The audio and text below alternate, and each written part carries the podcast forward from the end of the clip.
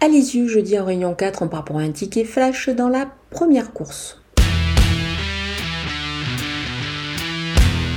Le numéro 9, Japlou, a laissé vraiment une belle impression lors de ses débuts victorieux. C'était sur le gazon de l'hippodrome du Touquet.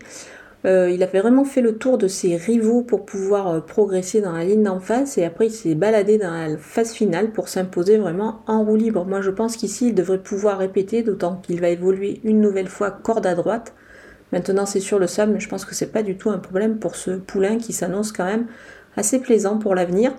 Je pense donc qu'il va confirmer ici, il est encore associé à Pierre-Yves Verva, évidemment qu'il le connaît bien, donc on va le jouer au jeu simple gagnant placé.